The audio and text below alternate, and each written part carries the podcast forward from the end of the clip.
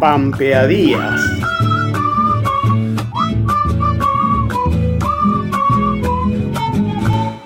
Cuando digo tu nombre, mi comarca, un resuello animal bulle en mi pecho. Debe ser los que anduvieron el pasado. El tiempo y la poesía son dos viejos compadres. Oh, mi dormida entre mis brazos, cuántos siglos que no teníate, desde los abrigos hollinosos, entre los valles primigenios.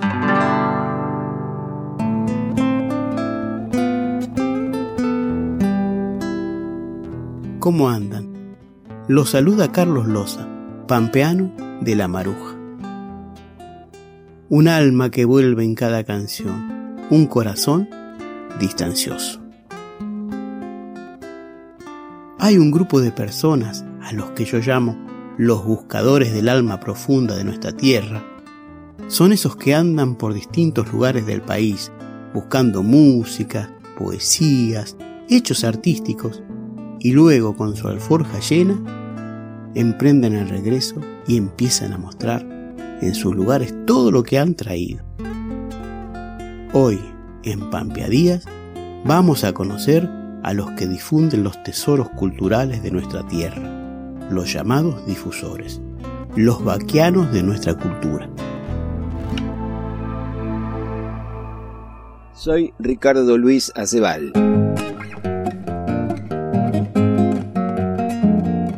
Muy buenos días, gracias a Carlos Loza por permitirme compartir con ustedes, queridos pampeanos, estos minutos. Yo soy periodista, profesor de la Universidad Nacional de las Artes y desde que conocí La Pampa la amo, aunque yo había nacido en la ciudad de Buenos Aires, pero bueno, con ese espíritu de, de nación. Y puedo citar muchas cosas que me hicieron querer La Pampa, pero hay dos en particular que quiero destacar en este tiempo. El día que conocí a José Seco, poeta de Realicó, José Seco, que escribía por lo menos sus libros a virome y los dibujaba él mismo. El hombre viene desde muy lejos, quebrando cántaros y barriendo de la faz de la tierra todita la arcilla para lanzarse luego a las honduras cósmicas a buscar arcilla para hacer un cántaro. Con eso solo nomás, cómo no enamorarse de la Pampa y de José Seco, de la poesía maravillosa de él. Es mi tierra, no importa si me quede en el tiempo, pero siento su polen sobre la flor de mi alma y el canto del chingolo anticipar el viento desde la honda penumbra del crepúsculo y estos cielos tan largos que no caben ni en el álbum de la desmesura, los siento tan míos como aquel sendero entre los cardos donde dejé mi huella cuando niño. No sé de modernismos, pero sí de raíces y muchísimo más de desarraigos. Y pensar que José Seco firma estas maravillas como medio poeta pampeano.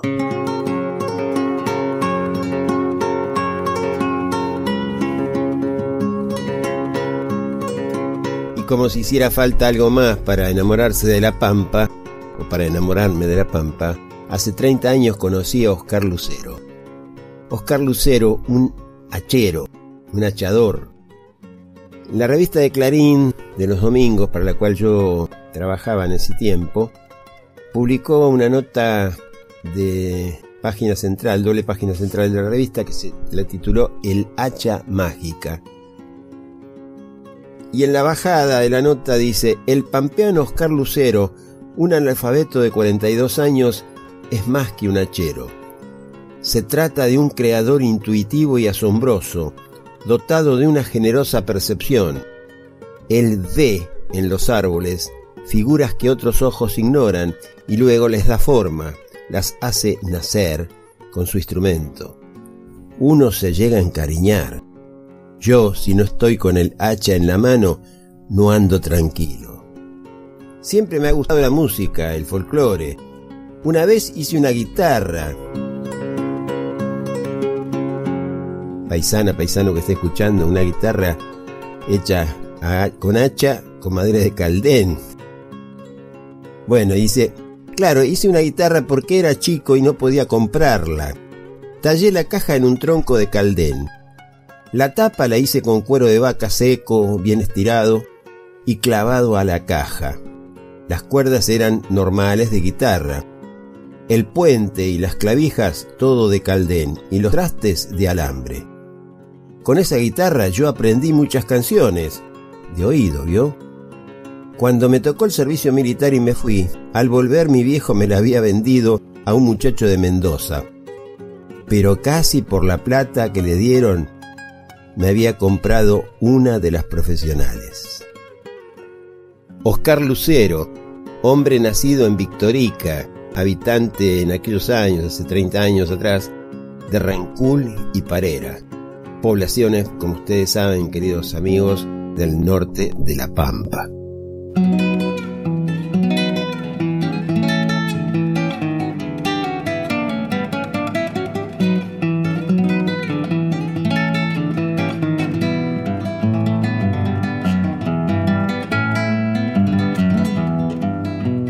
Soy Víctor Delgado, periodista. Desde hace 20 años integro la redacción de La Marea, revista de cultura, arte e ideas. Nací, crecí y vivo en Pehuajó, provincia de Buenos Aires. Como bonaerense del noroeste y vecino cercano, siempre he mirado a la provincia de La Pampa como un gran reservorio cultural que nos confiere identidad a una amplia zona pampeano-bonaerense. Cuando era niño escuchaba a mis mayores hablar del tren que viene de adentro, mientras se referían al tren que llegaba desde Buenos Aires capital. Pero cuando aludían a aquel otro que venía desde Tuay, lo nombraban como el tren de afuera, exactamente al revés de lo que manda la geografía. Como dijo alguna vez Arturo Jaureche, una cultura colonizante hizo que se inviertan los términos, y esto que parece formal es sustancial porque habla de nuestra forma de mirar y pensar las cosas. Ese afuera y adentro ha sido un gran equívoco conceptual impuesto por la generación de 1880, de espaldas al país, proeuropea, liberal, agroportuaria, centralista y denostadora de lo propio. Afuera, en su visión ideológica, quedaba el pueblo, el pueblo del hedor americano, de la Argentina morena. Por eso aún desde pibe tuve la certeza de que había que mirar para este otro lado, para el adentro real y verdadero, donde la cultura popular se abre camino por los bordes de la denominada, entre comillas, alta cultura.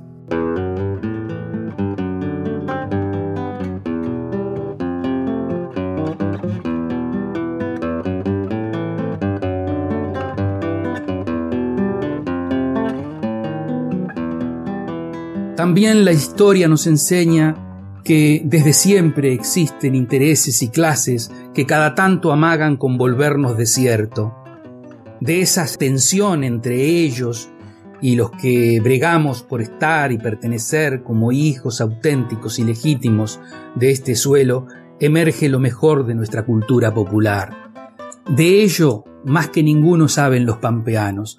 Yo celebro los reclamos del pueblo ranculche por su derecho a la tierra, celebro los 40 años de lucha por los recursos de un río robado y reivindico los padecimientos silenciados de los hacheros del Monte Ralo, de los puesteros y crianceros del oeste, del habitante de las bardas.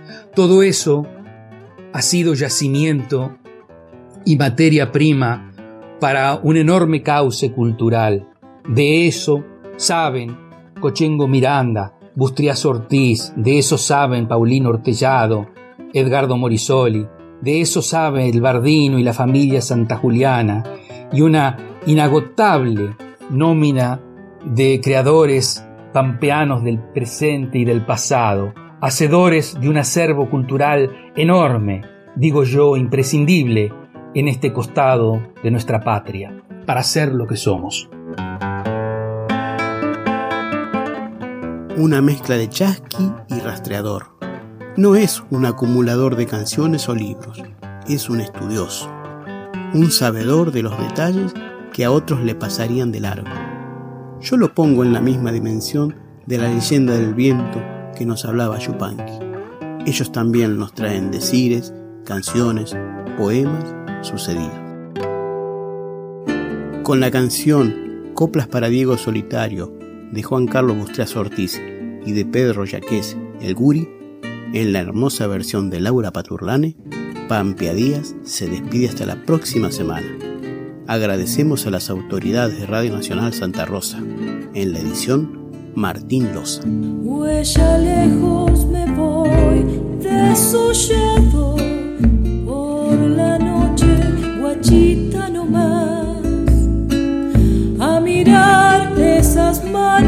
Que encienden sus fogatas olor a chañar, a mirar esas manos que encienden sus fogatas olor a chañar.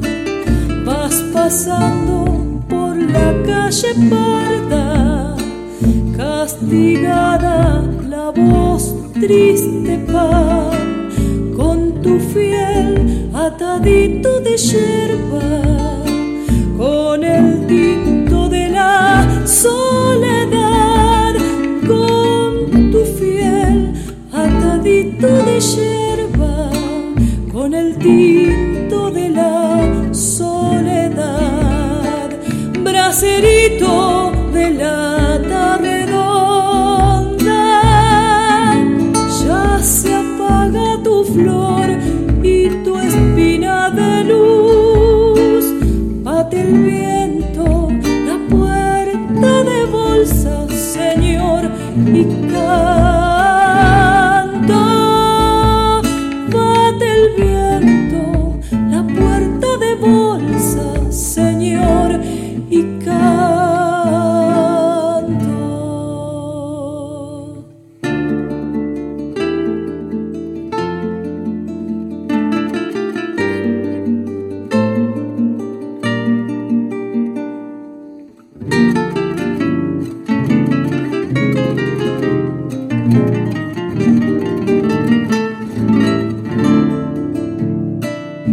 Hay tinaja de miel dolorida, la guitarra se pone a pensar en la piedra de los olvidados, en las brasas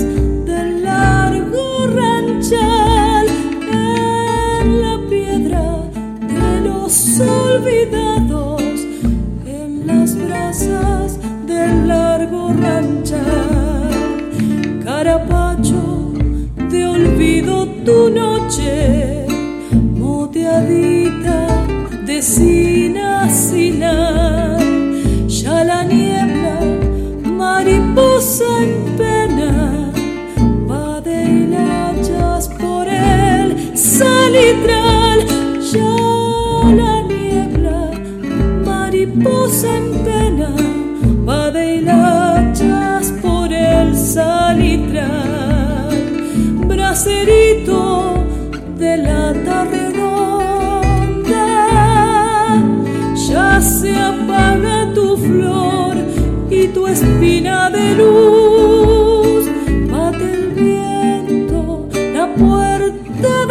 Señor,